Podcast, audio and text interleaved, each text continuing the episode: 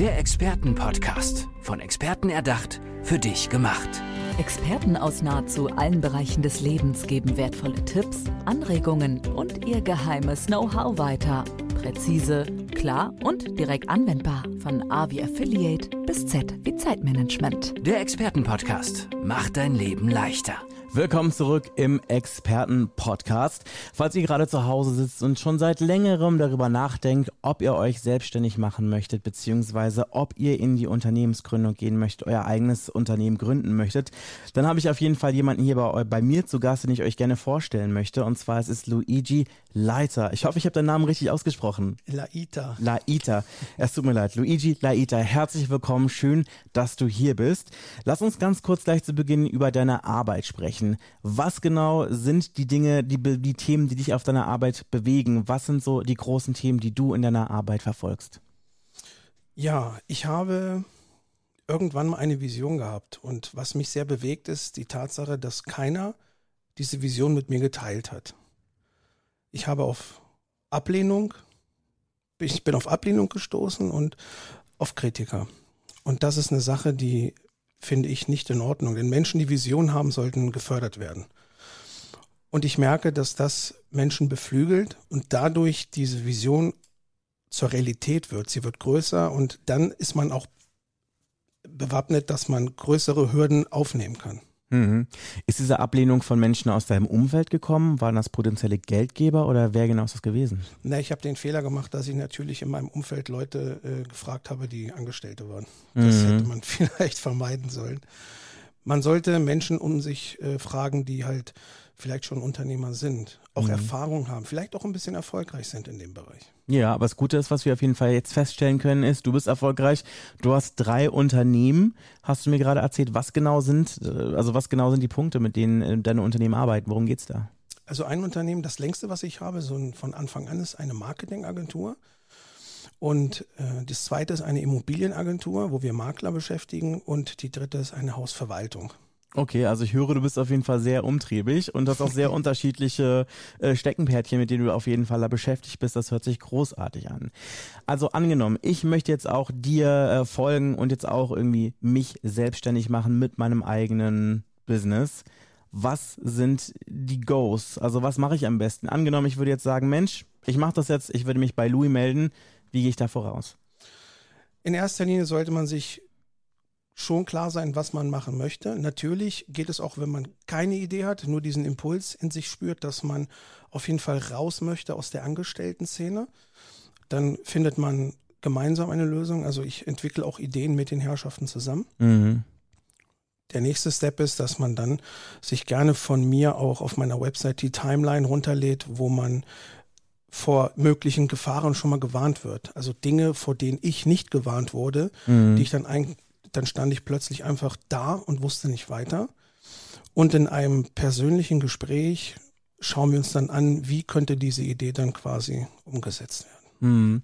Also ich meine, ich denke, das ist so eine Situation, die viele Menschen kennen und das hast du gerade auch schon so ein bisschen warnend angebracht, dass wenn man irgendwie an dem Punkt ist, wo man sagt, hey, möchte ich diesen Schritt gehen, dass man dann zum einen die Stimme im Kopf hat, die eigene, die dann irgendwie sagt, so Mensch, das wird jetzt irgendwie eine ziemlich große Herausforderung, werde ich das schaffen? Ist es vielleicht ein zu großes Risiko? Werde ich mich vielleicht überheben damit, übernehmen damit?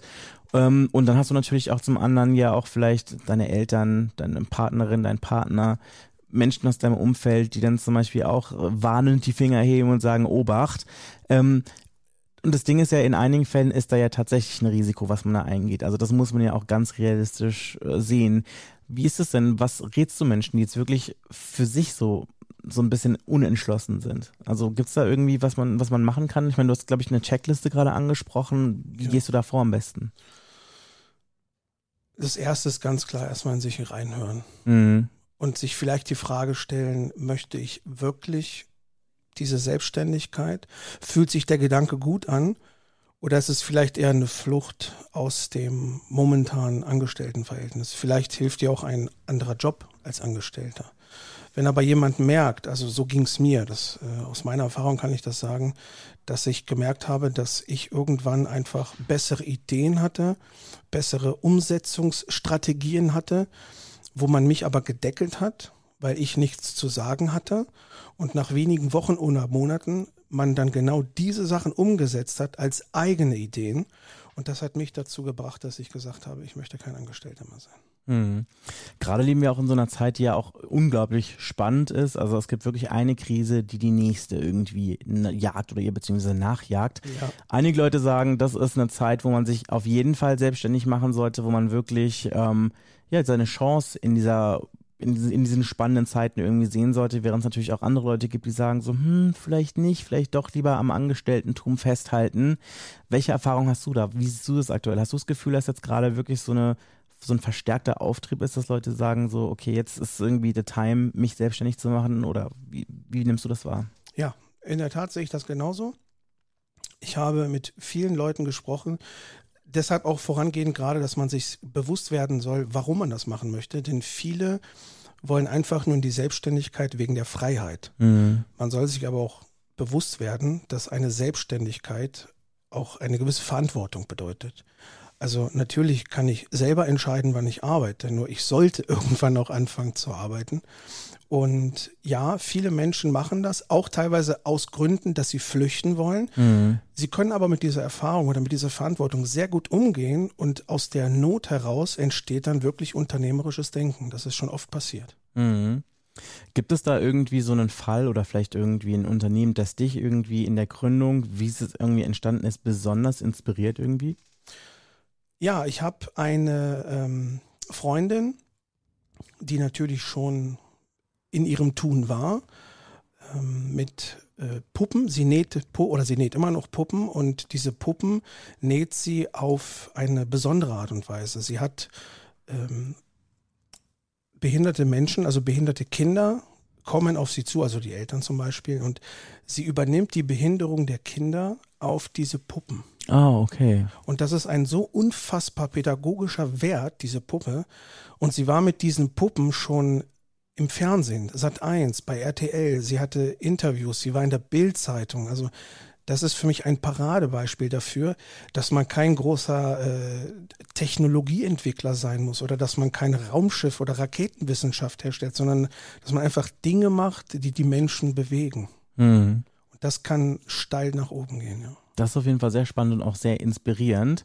Gibt es irgendwelche Eigenschaften, die du Leuten auf jeden Fall noch an die Hand geben würdest, wenn es wirklich daran geht, sich eigenständig, äh, sich selbstständig machen zu wollen? Also ich glaube, es wird sicherlich ja auch die eine oder andere Person geben, die vielleicht ein bisschen zu früh ist. Also wo zum Beispiel jetzt irgendwie der Markt und vielleicht auch die Zeit nicht ganz und vielleicht auch die eigenen Eigenschaften, die man irgendwie mitbringt, noch nicht ganz so ausgeprägt sind, als dass es jetzt wirklich für den jetzigen Zeitpunkt erfolgsversprechend ist. Ist es vielleicht sogar auch so, dass du manchmal zu Leuten sagst, so, hm, Vielleicht wartest du noch ein, zwei Jahre, bis du irgendwie noch ein bisschen sicherer bist in dem, was du machst? Ja, das ist mir sogar sehr wichtig. Bei mir geht es nicht darum, äh, Leute reinzuholen, die dann mit mir losstarten, sondern bei mir geht es darum, Menschen in die Augen zu gucken. Deshalb gibt es bei mir immer persönliche Gespräche. Mhm. Und wenn jemand noch nicht so weit ist, dann ist das völlig in Ordnung. Ich war damals auch noch nicht so weit, nur mir hat es keiner gesagt. Vielleicht hätte ich mir auch gewisse Erfahrungen ersparen können zum Gunsten der, die jetzt kommen, habe ich diese Erfahrung schon. Dennoch würde ich sagen, wenn jemand starten möchte, ist es wichtig, dass er aus eigener, aus eigener Verantwortung oder, und aus eigener Überzeugung startet und sich nicht zu viele andere Meinungen holt, denn das verwischt und verblasst nur die eigene Meinung und dann weiß man am Ende gar nicht mehr, was man machen soll. Mhm. Ist das auch so der gängigste Fehler, den du beobachtest? Ja, der häufigste, ja. Dicht gefolgt von ja, aber für eine Selbstständigkeit brauche ich einen Kredit. Ich muss ja zu einer Bank. Ah, und wenn ich zur Bank muss, die wollen ja einen Businessplan und ich habe keine Ahnung. Und einen Businessplan zu erstellen, wenn du es vernünftig machen willst, kostet wiederum Geld. Das waren alles Dinge, die man mir eingehämmert hat in dieser Existenzgründerberatung vor zwei Jahrzehnten. Mhm. Und jetzt lüfte ich ein Geheimnis, der vielleicht viele überraschen wird. Ich hatte weder einen Businessplan und ich habe auch kein Geld von der Bank gehabt. Also es ist komplett alleine auf die Beine gestellt. Sie. Okay, das, das ist wirklich heftig. Ja. Und ich habe entgegen der ganzen Stimmen, die mir eigentlich die ganze Zeit sagten, dass es zum Scheitern verurteilt, diesen Weg jetzt sogar dreimal gegangen. Ich bin dreimal ohne Geld reingegangen und dreimal ist es gut geworden. Wow, das ist auf jeden Fall wirklich, das ist wirklich beeindruckend. Und Danke Also ich weiß gar nicht so, was ich dazu sagen soll. Auf jeden Fall, mir fehlen die Worte. Chapeau dafür, dass du das auf jeden Fall gemacht, gewagt und auch tatsächlich äh, durchgesetzt hast. Vielen, vielen Dank.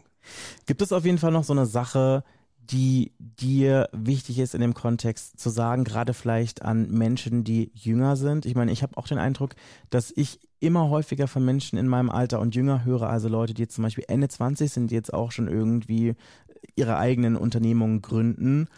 Und also was mir auf jeden Fall mal so ein bisschen auffällt, ist, ich bin immer total überrascht, gerade bei Leuten in diesem Alter, wenn ich es überlege, so, wie finanziell smart die schon sind, weil ich irgendwie das Gefühl habe, dass hier in Deutschland so, so, so finanzielle Intelligenz in der Schule zum Beispiel gar nicht so gelehrt wird. Und das ist glaube ich, ein Punkt, die, oder ein Punkt, der im Unternehmertum auf jeden Fall schon sehr wichtig und auf jeden Fall nicht zu vernachlässigen ist, ne?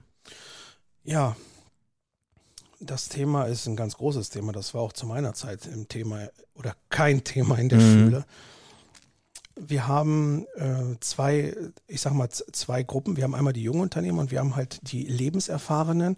Beide haben Vorteile. Der Lebenserfahrene geht mit Rückschlägen oder Bauchlandung vielleicht anders um. Und der Jüngere hat vielleicht Dynamik und ist hungrig, mhm. was der Lebenserfahrene vielleicht schon abgelegt hat. Also mit beiden Gruppen arbeite ich und es macht wirklich Riesenspaß, weil beide mich immer wieder daran erinnern, die andere Seite jeweils nicht zu vergessen. Mhm. Ist es dann auch quasi so, dass du dann auch wirklich Menschen, wo du merkst, dass sie jetzt so finanzielle Smartness nicht wirklich so haben, dass du die da auch berätst und auch educatest? Oder ist es dann eher so, dass du dann wirklich, keine Ahnung, vielleicht auf irgendwelche Literatur verweist oder hast du da irgendwelche Tipps, die du Menschen da in die Hand geben kannst? Das mache ich immer vom Menschen abhängig. Es mhm. gibt Menschen, wie äh, ich es bin, die sehr lesefaul sind. Ähm, da hilft ein Gespräch oder vielleicht ein Video mehr. Und manche Menschen lesen lieber. Ähm, was ich da sagen kann, ist einfach, dass man versucht, die, ähm, die Basics sich einzuarbeiten. Die sollen wirklich mental sitzen und dass man sich dann darauf immer wieder zurückbesinnt, wenn man der Meinung ist, man kommt jetzt gerade nicht weiter. Mhm. Was ist denn so der emotionalste Moment in deiner Arbeit gewesen, den du bisher so erleben durftest? Puh, da hatte ich viele, aber der emotionalste von allen war der, als ich ähm, einen Auftrag erhalten habe, bei dem, es war ein Pitch mhm. und ähm, es waren insgesamt fünf Agenturen da und ich war der einzige als One-Man-Show. Mhm. Also ich habe natürlich Freiberufler in der Rückhand gehabt, aber ich war halt eine One-Man-Show und die anderen Agenturen waren alle teilweise sehr große Agenturen und ich wurde nahezu ausgelacht. Und wer zuletzt lacht, lacht am besten. Das war ein sehr emotionaler Moment für mich. Äh, ich weiß noch genau, dass ich noch mal zehn Minuten für mich gebraucht habe im Auto, bevor ich losgefahren bin. Aber da, ähm, das mhm. war für mich so ein, ein Moment des Siegs, wo ich gesagt habe, so ist es. Und alles, was du dir vorstellen kannst, das kannst du auch umsetzen. Was ich auf jeden Fall bei dir raushöre, ist auf jeden Fall, dass du sehr hartnäckig bist und dass du wirklich ein sehr großes Durchhaltevermögen hast. Ja. Woher nimmst du dir das? Also wie, wie, wie, wie kommt es, dass du dich nicht entmutigen lässt, dass du wirklich so eiskalt durchziehst?